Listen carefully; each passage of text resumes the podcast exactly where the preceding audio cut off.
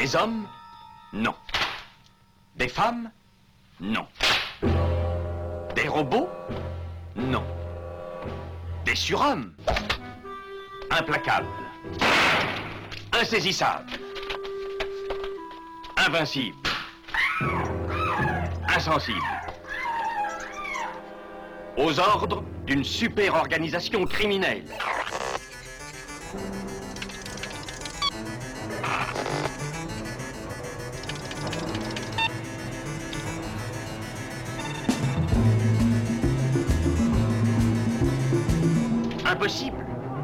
Rien n'est impossible pour... Culture prohibée. Bienvenue pour ce nouvel épisode de Culture Prohibée. Culture Prohibée, c'est l'émission hebdomadaire de la culture planète du Ciboulot, coproduite par Radiographite, graphite.net et animée par l'équipe des films de la Gorgone, les films de la Gorgone.fr. Culture Prohibée, c'est aussi un profil Facebook et un podcast disponible sur différentes plateformes. Tous les détails sont sur le blog de l'émission culture-prohibée.blogspot.com.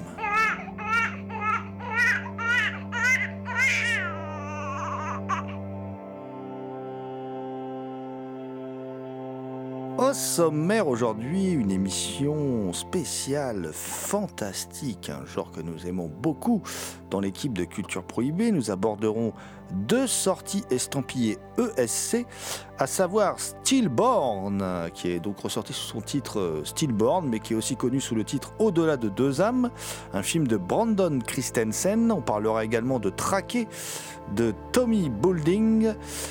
On évoquera aussi The Questor Tapes de Richard A. Collin, qui est paru euh, chez Elephant Film. Nous aborderons également une sortie Rimini estampillée 80s. Je vais bien sûr parler de Nuit Noire, ou si vous préférez One Dark Night de Tom McLaughlin. Et on viendra plus près dans le temps pour évoquer Medusa d'Anita Rocha da Silveira qui est sorti chez Wayna Pitch. Et puis on fera un tour sur les plateformes. On ira du côté de Netflix pour découvrir Wendell et Wild, le, dernier film en date d'Henry Selick. Et la dernière série de Mike Flanagan, un de nos petits chouchous dans, Culture Prohibée, euh, cette nouvelle série qui s'appelle The Midnight Club. L'équipe de Culture Prohibée remercie Julia Bélanger, Sandrine Hiver, Victor Lopez et Jean-Pierre Vasseur pour leur aide sur cette émission. Une émission réalisée en partenariat avec la revue Prime Cut, une revue que vous pouvez trouver sur le site de l'éditeur TheExtasyOfFilm.com ou commander euh, auprès des films de la Gorgone, les Pour causer fantastique, je suis entouré de mes deux plus fantastiques chroniqueurs, évidemment, à savoir Damien Demey, dit La Bête Noire de Compiègne, un archéologue animal en quête de cultures souterraines et oubliées. Bonjour Damien. Salutations à toutes les entités conscientes qui nous écoutent. Autre fantastique euh, chroniqueur, Thomas Roland, évidemment, euh, dit le Loup-garou Picard, créateur d'À l'écoute du cinéma, diffusé sur RCA, et qui chaque nuit, de pleine lune, rédige de sanglants écrits pour la revue Prime Cut, dont il est le rédacteur en chef. Salut Thomas. Salut GG, salut Damien, et bien évidemment, bonjour à toutes.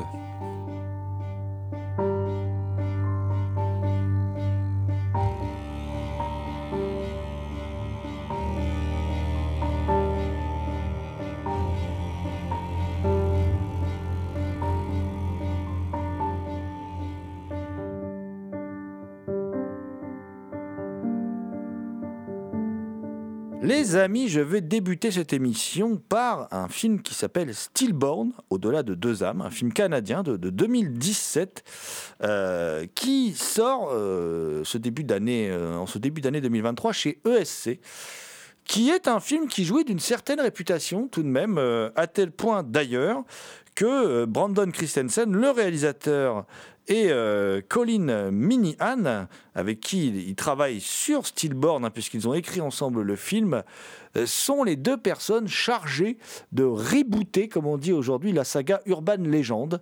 Euh, donc, euh, du coup, fatalement, je me suis intéressé à ce film, puisque vous savez bien, puisque vous écoutez régulièrement cette émission, que Urban Legend dans l'émission, on aime bien, et qu'en plus on aime bien le 2 surtout, voilà, euh, dont on vous a dit tout le plus grand bien, et donc on se dit, bon bah voilà, un petit reboot d'Urban Legend, après tout pourquoi pas, puisque visiblement les, scénaristes américains aujourd'hui euh, n'ont plus d'idées originales, ils font des reboots sur reboots, mais pourquoi pas après tout? Donc je me suis dit de quoi sont capables ces deux loustiques Qu'est-ce qui fait que leur film a tapé dans l'œil des grands studios Film d'ailleurs qui devrait connaître une suite, hein, euh, Stillborn, euh, d'après les informations qui circulent sur les internets. Voilà. Alors qu'est-ce que ça raconte? Bah, Ça raconte l'histoire de, Marie, euh, Marie qui est, campée par Christy Burke, et elle va donner naissance à des jumeaux, mais il y en a un qui va mourir en fait sur, sur les deux. Et en s'occupant de son enfant qui a survécu, donc Adam, euh, Marie, Adam, où vont-ils chercher tout ça Euh, Elle soupçonne euh, que quelque chose, qu'une entité surnaturelle, en fait, l'a, l'a- et veut enlever son, son fils. Alors, euh, comment dire, Jack, son mari, lui, il se réfugie dans le boulot. hein, c'est, un, accro au boulot. euh, il bosse énormément. Elle, elle est quand même, elle vit dans cette maison. Alors, c'est un peu glauque parce que, euh, comme ils ont été un peu pris au dépourvu, ils ont acheté une grande maison pour accueillir les deux enfants. Il, reste toujours le, mobilier du deuxième enfant qui est mort. Donc, quand, elle, quand il y a le, bébé qui est vivant, qui dort, elle le berce à côté du berceau du bébé qui, qui n'est pas là, du coup, hein, du berceau vide. Voilà.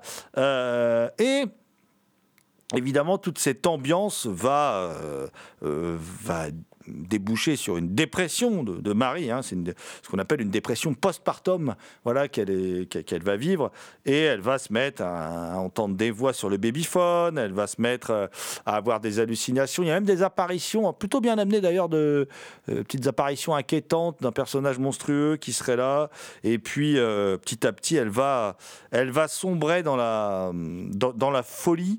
Et elle va même devenir jalouse d'une voisine qui est une sorte de blonde américaine. Euh, euh, que- parfaite, c'est-à-dire la, parfaite Desperate Housewife, comme on dit, euh, avec, euh, comment dire, euh, pas un, euh, pas un gramme de maquillage mal placé, euh, ni un, kilo en trop d'ailleurs. euh, voilà, euh, euh, la, fille qui est un peu la caricature de la femme parfaite.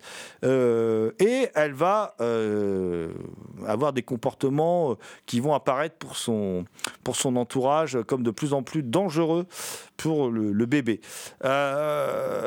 Et euh, au fur et à mesure du film, elle va même être amenée à, consulter un, psychiatre qui est incarné par Michael Ironside. Alors Michael Ironside en psychiatre, voilà. Alors c'est c'est plutôt sympa de voir une apparition de Michael Ironside. Bon. Après, c'est des réalisateurs canadiens. Ils se rappellent qu'Ironside, c'est c'est Scanners hein, de Cronenberg hein, qui révèle un peu, quoi, quand même. Mais euh, bon, un psy incarné par Michael Ironside, on se doute bien qu'il y a un truc qui cloche, quoi, quand même, voilà. Euh, bon. Malheureusement, euh, la copie présentée est superbe en 1080p avec euh, vraiment un son d'enfer. Il faut voir la VO, le son est d'enfer. Euh, ambiance, l'ambiance est bien, bien rendue avec des moments de flip, avec un gros travail sur le son et tout. Bon, malheureusement, la mise en scène est désespérément plate, je trouve. Euh, C'est, un film qui jamais ne me prend, en fait, et je suis plutôt. euh, euh, en spectateur de l'interprétation de Christy Burke que, que je trouve très bien et très crédible en femme qui sombre dans la folie, mais, bon, la fin est un peu quand même absurde, quoi, faut dire ce qui est, et surtout on voit tout venir, quoi. C'est-à-dire que c'est une histoire qu'on a déjà vue plein de fois. Donc, ils apportent pas le petit truc en plus, la petite dose en plus. Donc, ma curiosité est un peu déçue. C'est un film euh, assez carré. hein. On a vu des films euh, bien pires que ça. C'est un film assez, euh, assez bien troussé, mais c'est un film qui m'emporte pas. C'est un film qui me, voilà, qui me laisse de glace pour euh, dire les choses. Alors, j'espère que sur Urban Legend, euh, ils vont nous, nous pondre quelque chose d'intéressant, mais je, je reste quand même euh, du coup assez sceptique sur ce que va donner Urban Legend prise en main par, par ces deux loustiques, donc Brandon Christensen et Colin Minian. Mais bon, on va leur laisser une chance, on verra bien.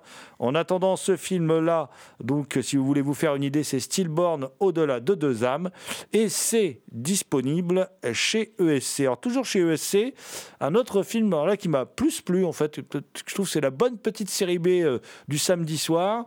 En plus, c'est un film de chasse à l'homme. Moi, j'aime bien les films de chasse à l'homme.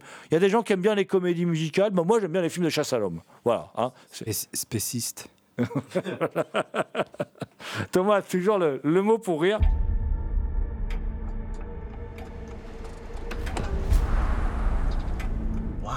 Wonder who lives here.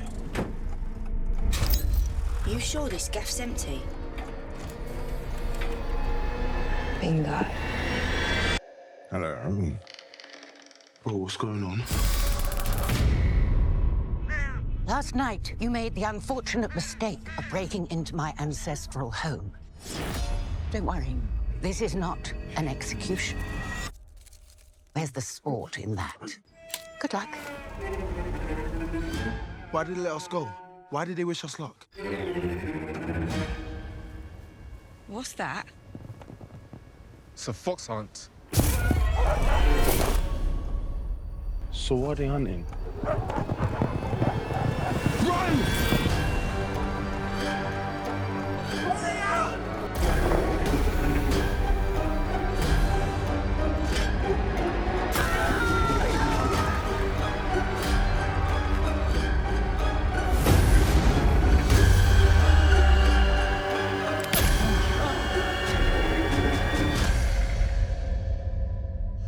People are gonna find out about this. About what? What's the train?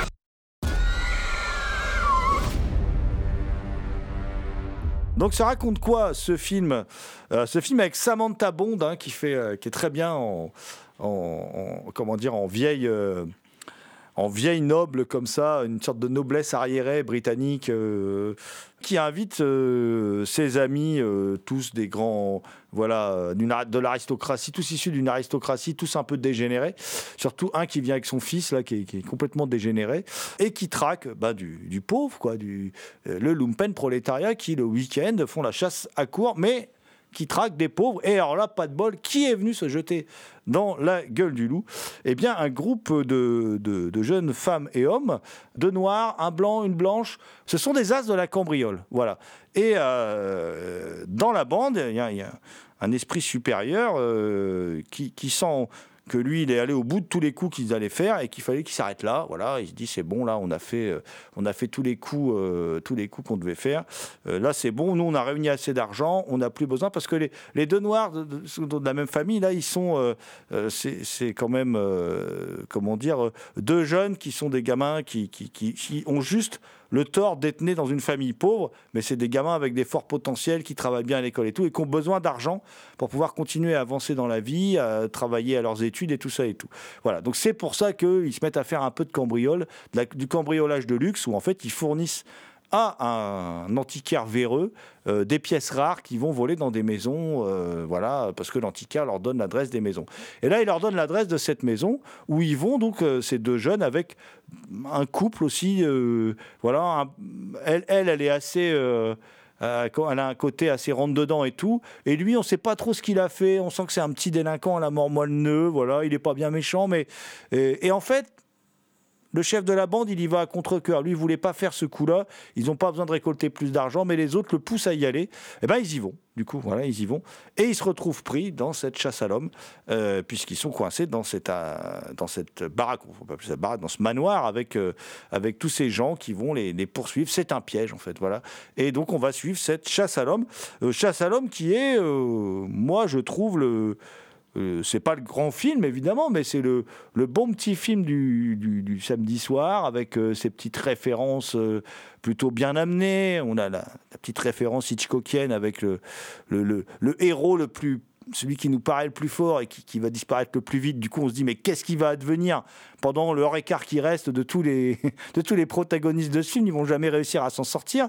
Euh, et il y a une mise en scène plutôt efficace, plutôt carrée, euh, qui au final, moi, donne euh, bah, ce que j'appelle vraiment le, bon petit film horrifique du samedi soir. J'ai passé un bon moment.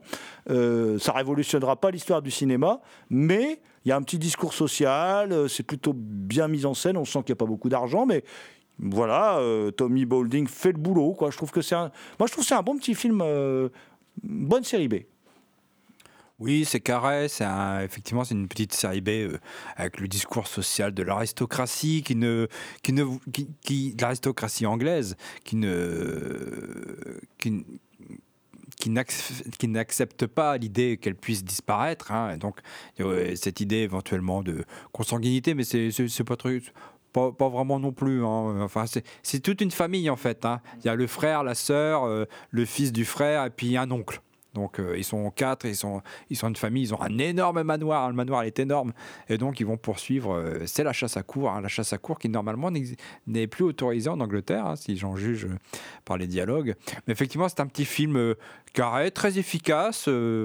Euh, euh, ce qu'il faut d'action et plein de surprises quand même. Euh, Le film est assez surprenant sur pas mal de rebondissements avec des petites, effectivement, des, références. hein. Notamment, il y a un personnage qui veut faire sortir des les héros du- d'une maison dans laquelle ils se sont enfermés. Et il y a un plan, c'est exactement le plan de, de, Kubrick dans Shining sur Jack Nicholson.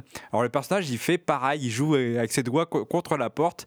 Il fait exactement comme Jack Nicholson. Et il parle de- des petits cochons qu'il veut faire sortir de la maison. C'est exactement, c'est une grosse, grosse, grosse référence à, à Shining. C'est un film dans lequel les, les héros, ceux à qui on est censé s'identifier, hein, ce l'open prolétariat, euh, portent des jogging. Bon, alors moi je suis désolé, mais le jogging, c'est pas possible. hein. Dans ce cas-là, on se dit finalement l'aristocratie ont raison, a raison, vive l'aristocratie. Et finalement, on se dit, euh, espérons qu'ils vont gagner quand même, ces aristocrates.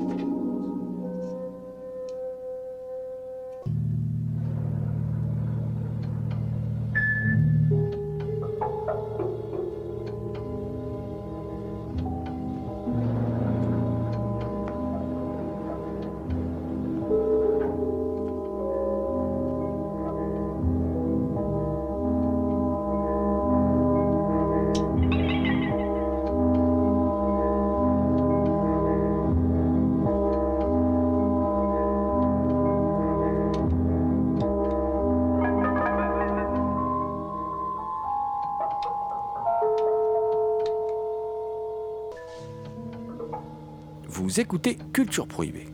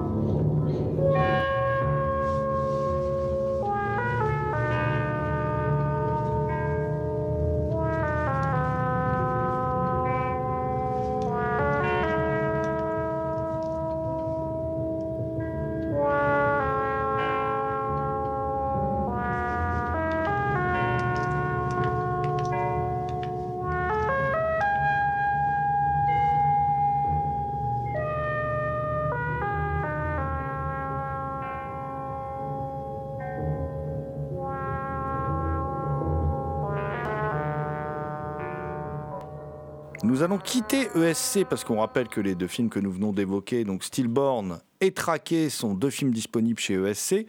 Nous allons quitter ESC pour parler de The Questor Tapes. Mais qu'est-ce donc que The Questor Tapes? The Questor Tapes, c'est sorti chez Elephant Film et The Questor Tapes, c'est euh, c'est pas un film de cinéma en fait, c'est un pilote pilote pour une série qui n'a jamais existé, parce que le pilote n'a pas fonctionné. Je vais vous expliquer un peu tout ça. Et c'est surtout pourquoi on en parle dans l'émission, parce que c'est un pilote euh, qui est, euh, comment dire, une création de Gene Roddenberry. Alors Gene Roddenberry, l'inventeur de... Star Trek. Eh oui, l'inventeur de Star Trek, donc ce euh, mythique, euh, mythique série. Euh, et en fait, bah, justement, ça a un rapport avec Star Trek, tout ça. C'est-à-dire que à l'époque, euh, Star Trek, ça marche pas. Ça marche pas fort. On est en 73, euh, on lui dit qu'on va arrêter la série, en fait. Voilà, on dit qu'on va arrêter la série, ça fonctionne pas. Euh, donc, il faut que tu nous trouves autre chose. Mais comme la chaîne de télé a pas super, super confiance en lui, ils lui font un cadeau empoisonné. Et NBC lui propose le créneau du vendredi 22h30 pour lancer une nouvelle série, qui est aux États-Unis ce qu'on appelle le créneau de la mort. C'est-à-dire que toutes les séries qui ont un pilote qui passe le vendredi à 22h30 sur NBC euh, n'ont jamais de suite, euh, quasiment. Enfin, de très, très, très, très rares exceptions. Voilà. Euh, The Questor Tapes ne va pas être l'exception. hein, ça ne va, pas- ça va pas fonctionner. Et pourtant. Et pourtant, euh, ben, le film brasse des, des, des- comment dire, le téléfilm brasse des, des préoccupations qui sont toujours de- d'actualité, puisque ce qui est au centre, c'était aussi à la mode à l'époque, hein, mais ce qui est au centre de cette histoire, c'est l'intelligence artificielle. Alors le, le film débute tout simplement, on a des, un peu des, des- comment dire, des scientifiques qui s'affrontent sur la manière ou pas de mettre en marche un certain Questor. Qu'est-ce que c'est que Questor? Ben, C'est une sorte de grand androïde qui est donc géré par une intelligence artificielle. Alors les effets spéciaux sont un peu datés et justement ça donne un look très particulier à ce Questor. Euh, ça lui donne un look assez singulier. Euh, de, de, de créature un peu hybride comme ça, qui en fait est un être humain joué par un acteur classique euh, une fois qu'il a pris vie, quoi. Mais tant qu'il n'a pas pris vie, c'est un, drôle de personnage tout rose, comme ça, une sorte de, gigantesque Big Jim, pour ceux qui ont connu les poupées Big Jim, voilà, qui était l'équivalent pour garçon de Barbie, c'est Barbie en plus viril, quoi, voilà, où c'était pour faire la bagarre, et qui était un, une idée, ma foi, assez originale pour l'époque. Euh, alors au départ, il y a affrontement de scientifiques sur la manière de faire, parce que bon, bah, je ne vais pas rentrer dans le détail de l'histoire, mais en gros, il y a un processus qui est initié par un scientifique que ne veulent pas appliquer d'autres scientifiques, enfin bon, bref. Et euh, l'un des deux héros, en fait, euh, Mike Farrell, hein, qui va jouer, qui joue Jerry, qui est Jerry Robinson, euh, va insister pour qu'on procède d'une certaine manière afin de d'animer Questor, de donner vie à cet androïde qui s'appelle Questor. Alors Questor qui est joué par Robert Foxworth. Et donc euh, bah, Questor, euh, il va finir par euh, du coup être prendre vie. Voilà, on va croire que l'expérience échoue, mais en fait non. Et il va s'échapper. Questor, il va se réveiller, il va s'échapper. Et bah, le gentil Jerry va le retrouver et ils vont faire une sorte de, duo, puisque Questor veut aller à la recherche d'informations bien particulières. Je ne vais pas vous en dire plus parce que sinon je vais déflorer l'intrigue. Euh, mais il est encore question, comme souvent chez Gene Roddenberry, d'extraterrestres et, de, et surtout de bienveillance envers l'humanité, de protection de l'humanité, euh, qui est quelque chose qui revient, qui revient très très souvent chez Roddenberry, qui est... euh, qui est un, on, l'oublie toujours, hein, mais par exemple Star Trek, c'est l'ONU, hein, c'est inspiré par l'Organisation des Nations Unies, euh, euh, et la mission de Star Trek, c'est de promouvoir la paix, bon, même s'ils font la bagarre avec les Klingons, mais voilà. Il faut savoir que Questor, qui est joué par euh, Robert Foxworth, devait être joué par Leonard Nimoy. Ça aurait été plus sympa, parce que Robert Foxworth, il est... Il est il n'est pas mauvais acteur, mais Nimoy, ça a une autre gueule, quoi, quand même, voilà. Euh, mais la chaîne va décider que non, c'est comme ça, voilà. Ce sera Robert Foxworth qui va l'imposer. Et euh, bon, on peut dire quand même que euh, bon, la grande idée du film, c'est que c'est que plus l'intrigue progresse, plus Questor devient humain, plus Questor s'humanise, plus, plus cette intelligence artificielle euh, se rapproche d'un état d'être humain. Bon, alors à l'époque, c'était certainement euh, quelque chose de, alors, humain gentil en plus, humain sympa, ce qui n'est pas forcément un thème beaucoup développé à l'époque si on prend A9000, enfin si on va chez Kubrick et tout, l'intelligence artificielle, elle était nocive pour l'homme. Voilà. Là, elle est positive, elle vient en aide à l'homme. Après, euh, le rythme du téléfilm et la mise en scène euh, sont quand même assez plats, je trouve. Hein. C'est pas c'est pas c'est pas ce qui m'a le plus passionné. Ce qui me passionne, c'est de voir les, les thèmes développés dans, dans, cette dans ce pilote, euh, qui sont des thèmes euh, qui sont toujours récurrents dans l'œuvre de Jane Roddenberry et qui du coup donnent un intérêt tout particulier. Puis le final, dans un décor assez particulier, assez singulier, et ma foi plutôt sympathique, plutôt étonnant. Voilà, avec une révélation finale quand même plutôt étonnante qu'on voit pas forcément venir.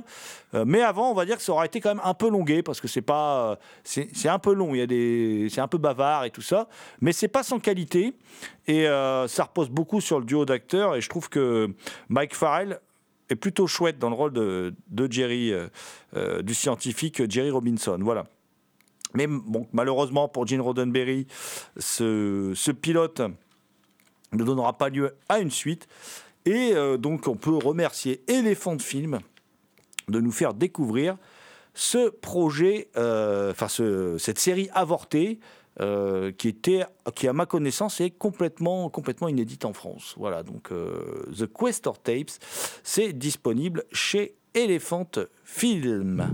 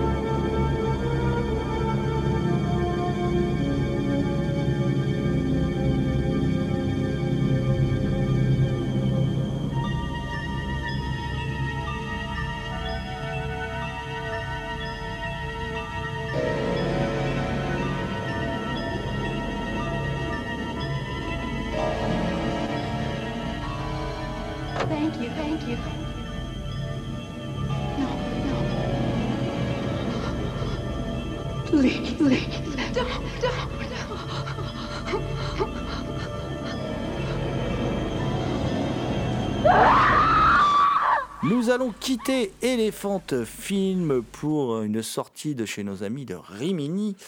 Euh, One Dark Night, alias Nuit Noire, de Tom McLaughlin.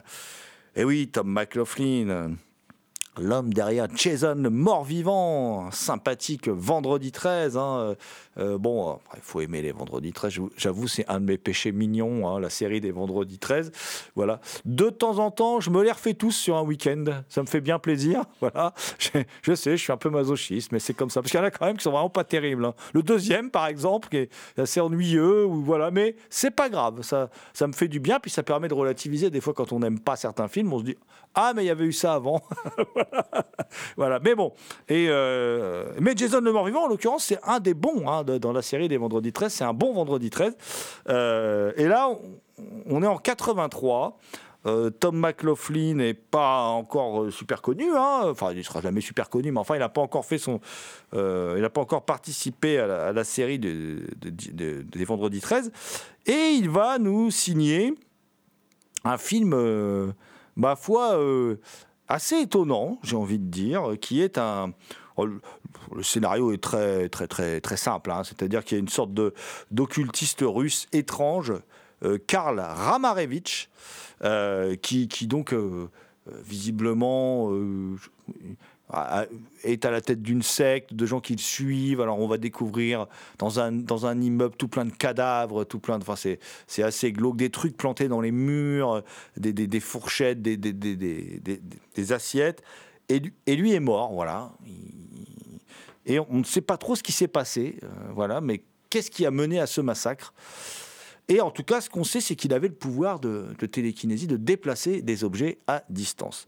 Alors, il est, il est enterré, il est enterré dans, un, dans une crypte qui rappelle beaucoup celle de Fantasme, hein, de Don Coscarelli, avec ses, ses tombes comme ça, un peu en étagère, si j'ose dire. hein, voilà. euh. Et hum, il est enterré comme ça, un peu à la verticale horizontale, si j'ose m'exprimer ainsi.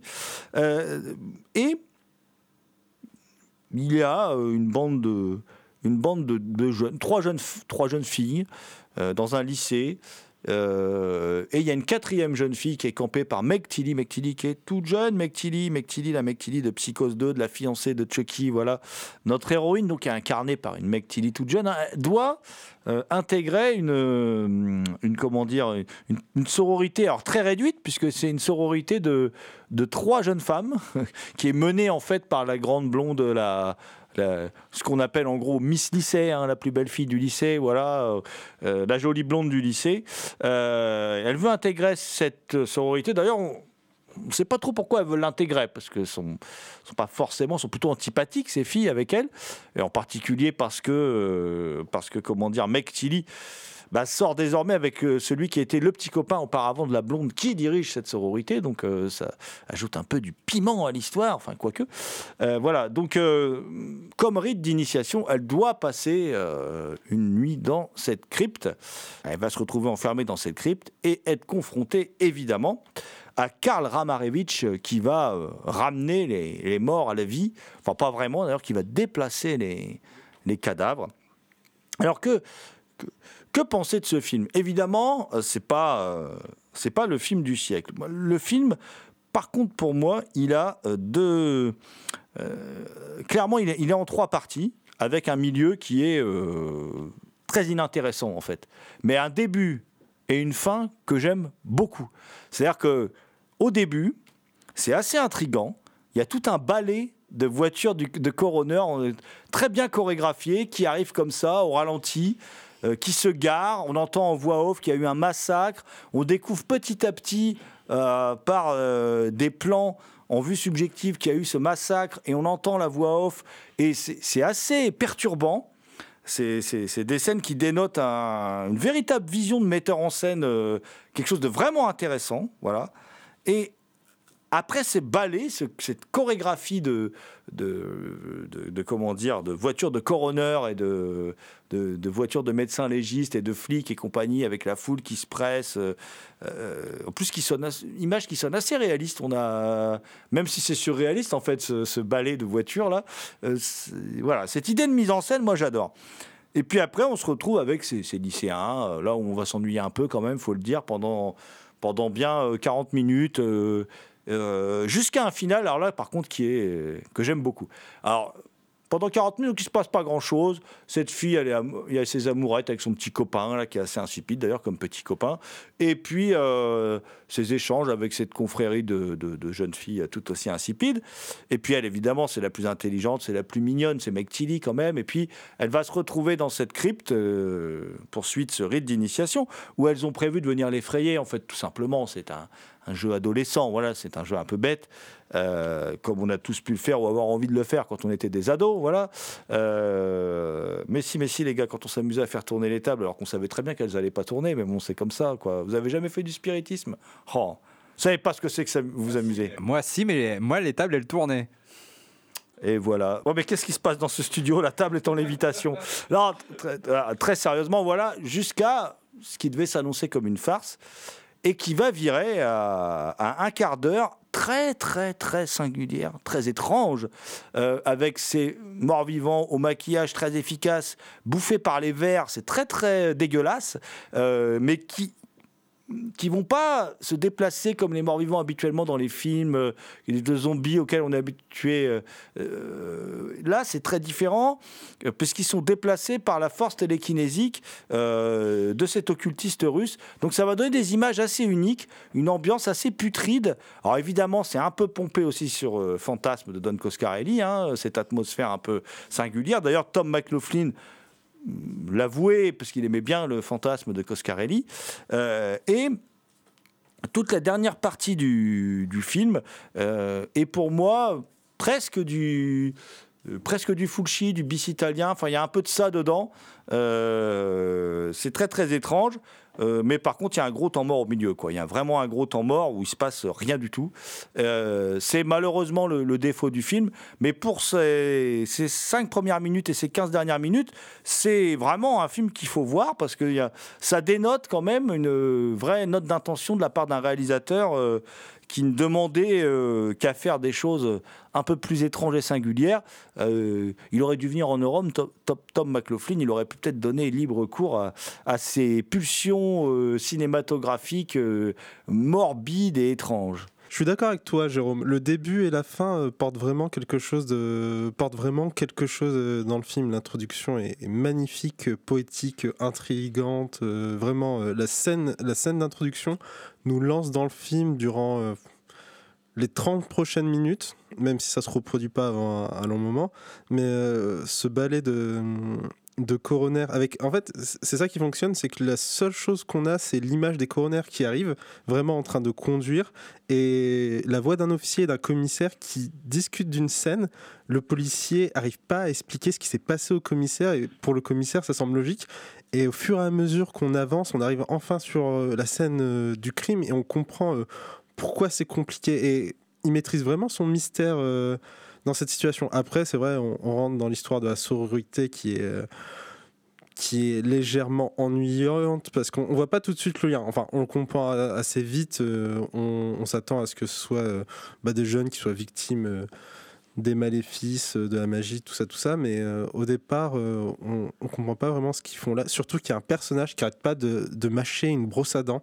Je comprends pas le délire. C'est vraiment la question que je me suis posée. Ça m'a hanté durant, durant tout le moment où je regardais, mais je comprends pas. Et à la fin, je vois ce que tu veux dire par le fait qu'on retrouve un esprit Fulci, c'est euh, la façon dont les cadavres sont mis en avant et dont ils sont euh, filmés. Euh, j'ai vu que la fin de base était différente que celle que j'ai vue, où- qui devait poser l'intrigue que ça allait se poursuivre et, pas se finir sur euh, la fin euh, qu'on a eue, mais euh, pour l'introduction et la conclusion, le film vaut le coup. Faut accepter de souffrir un peu euh, au milieu, mais euh, il reste remarquable. D'ailleurs, les effets spéciaux euh, qu'on a évoqués succinctement, il y en a très peu qui sont vraiment ratés. La plupart de ceux qui sont utilisés, je les trouve très bien. D'ailleurs, le moment où la sororité veut piéger euh, la nouvelle recrue, euh, elle commence à mettre en place euh, des gags horrifiques. Et il y a une scène que j'aime beaucoup qui est un personnage est déguisé et arrive en mode fantôme face à elle.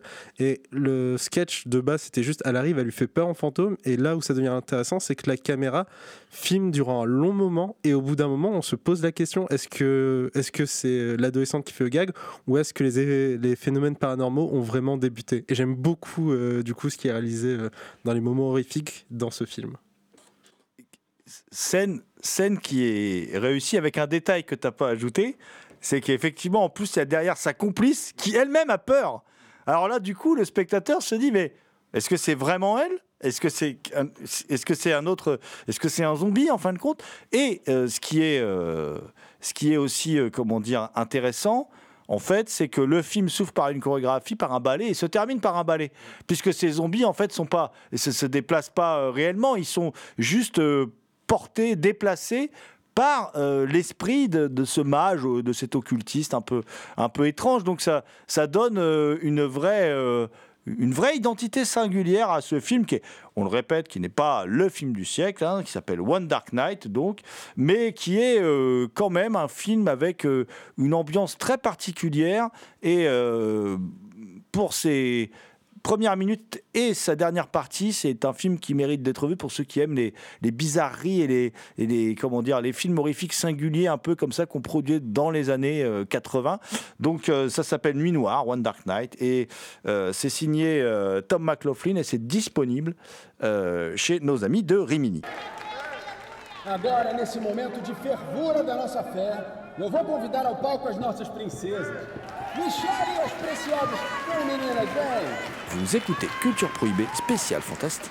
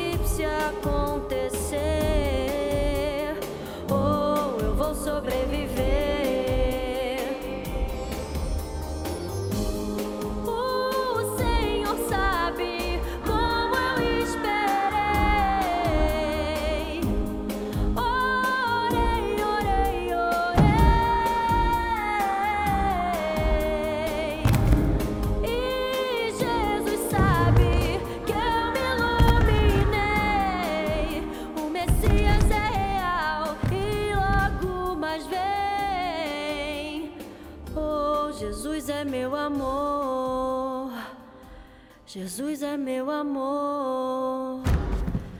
Jesus. Sorti de la, sororité de, de One Dark Knight, euh, Thomas, tu vas nous emmener euh, vers une autre forme de sororité, bon, un peu plus agressive quand même, hein, euh, dans le film d'Anita Rocha da Silveira sorti chez Wayne Pitch qui s'appelle Medusa. Oui, euh, Medusa, c'est le deuxième long métrage de Anita Rocha da Silveira, hein, qui avait réalisé déjà un thriller qui s'appelait euh, Mateme por favor, que je n'ai pas vu, que j'aimerais bien voir. hein. qui est un thriller, enfin qui est un film un peu bancal, c'est un film euh, qui, qui, prend un peu les codes esthétiques du giallo et tout ça, mais qui, qui, qui raconte un truc un peu différent, mais par contre qui est intéressant dans le sens où il s'en prend aux, aux évangélistes. Voilà. Bah justement, là encore, elle s'en prend aux évangélistes une nouvelle fois, mais en s'inspirant du mythe de, Méduse, hein, pour, euh, pour justement décrire une société obsédée par la pureté. hein. on est dans le Brésil d'aujourd'hui, Mariana est une jeune femme de 21 ans qui vit dans le microcosme d'une communauté catholique où les hommes sont des caricatures de mâles virilistes et où les femmes se doivent d'être pieuses, pures et soumises à ces mêmes hommes. Alors qu'ils s'organisent en milice pour faire régner l'ordre moral, les femmes, la nuit, cachées derrière des masques blancs, pourchassent les pécheresses pour aller rosser les filmer en train de faire allégeance à Jésus. Seulement une nuit, au cours d'une de leurs chasses, une jeune femme taillade le visage de Mariana. Et cet événement va changer sa perception des choses, bien évidemment. Sinon, il n'y aura pas de film.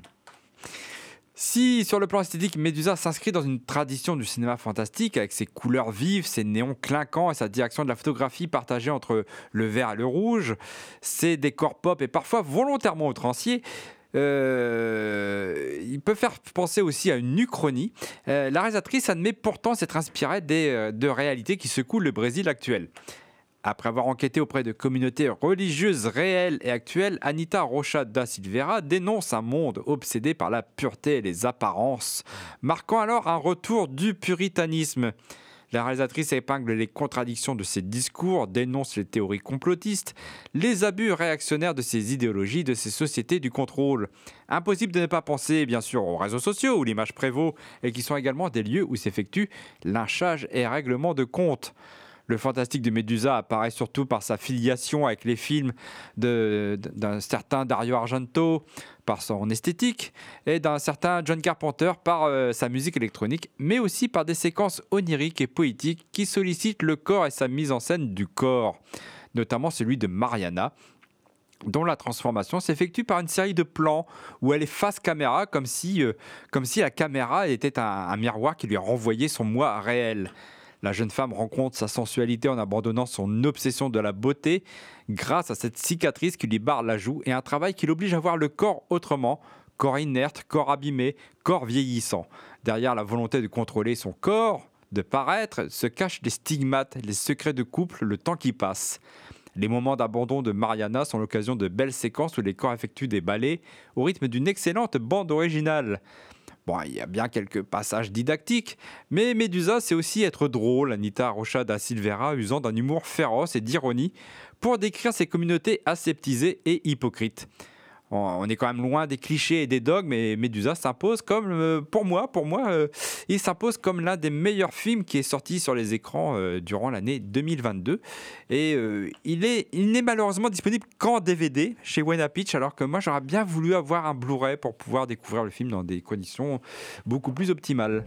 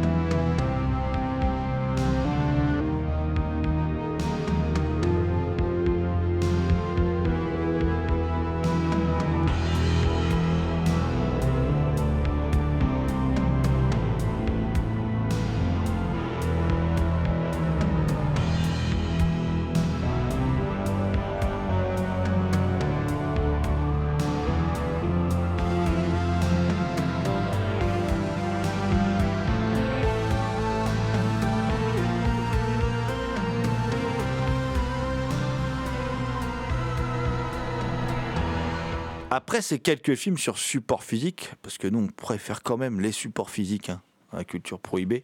Mais bon, on s'est quand même penché sur ce qui se passe euh, dans l'actualité. euh, Enfin, au moment où vous écouterez cette émission, sera un peu moins dans l'actualité, évidemment, euh, de Netflix, avec euh, ben, deux, euh, deux productions récentes. La dernière série de Mike Flanagan, euh, The Midnight Club.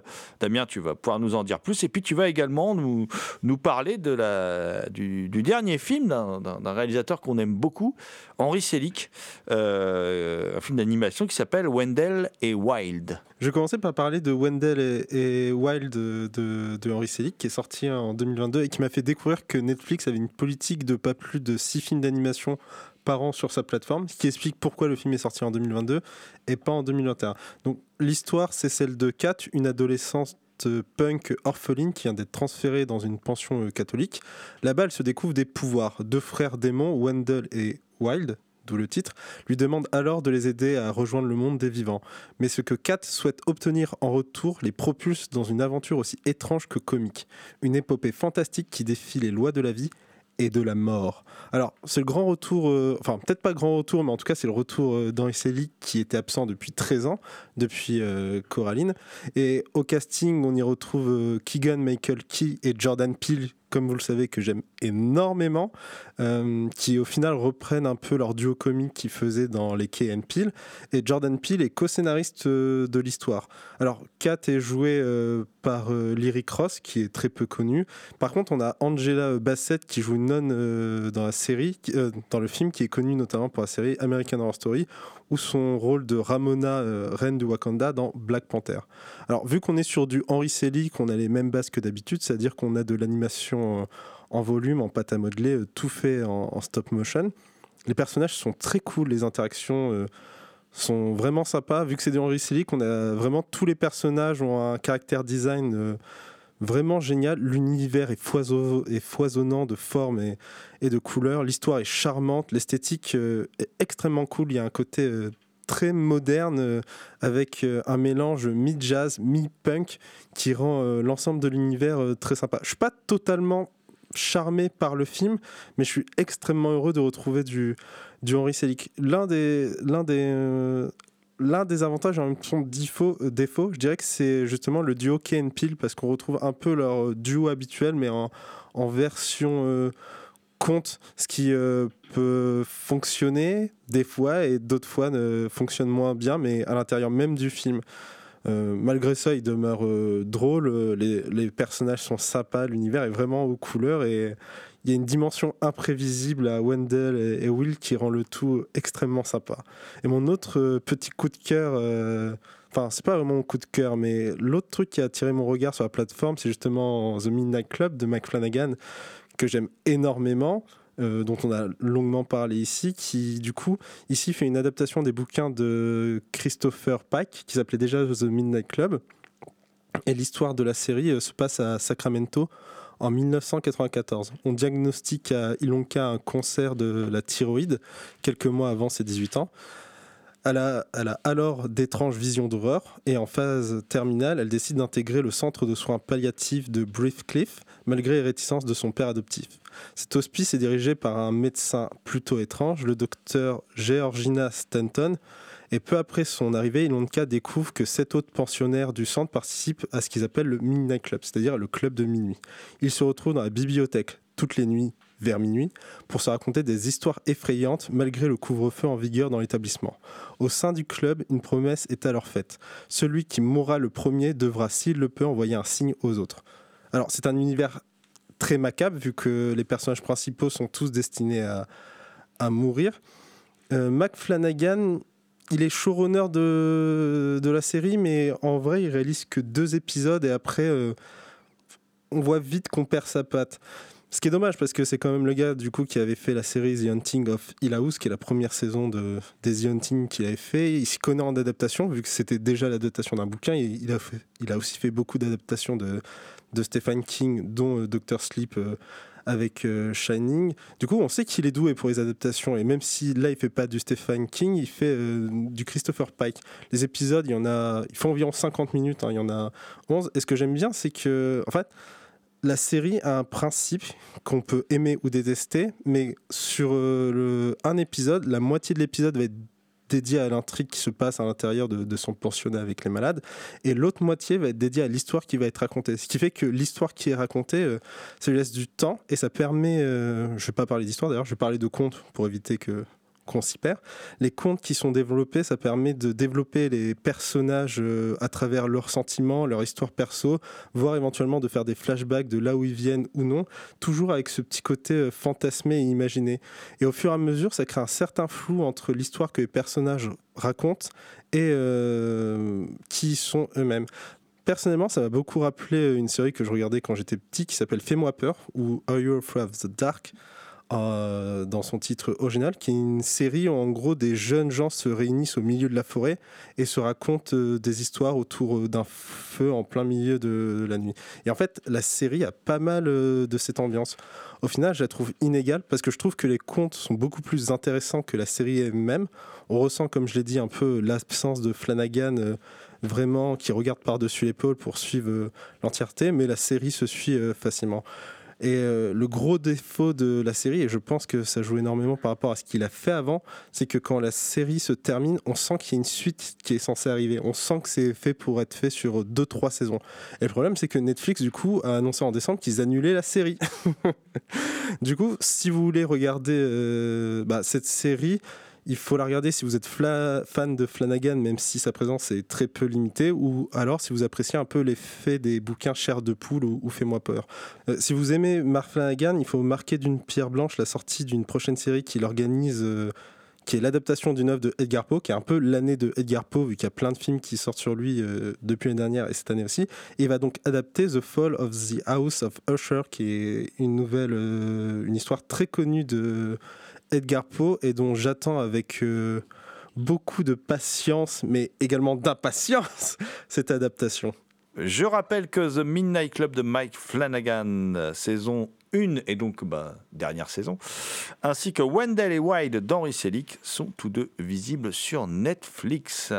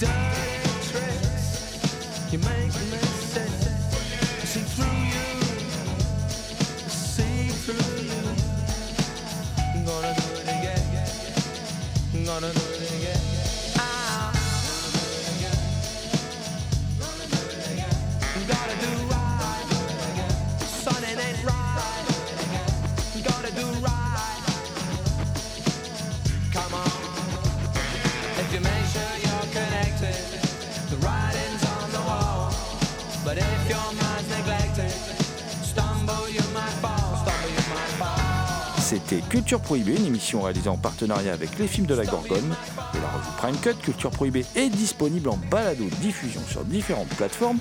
Toutes les réponses à vos questions sont sur le profil Facebook et le blog de l'émission culture-prohibée.blogspot.com. Culture Prohibée était une émission préparée et animée par votre serviteur Jérôme Potier dit La Gorgone, assisté pour la programmation musicale d'Alexis dit Admiral Lee, une émission animée avec Damien Demey dit La Bête Noire de Compiègne, Thomas Roland dit Le Loup-garou Picard, and the last but not the least, je veux bien sûr parler de Léo Magnin à la technique. Salut les gens, à la prochaine.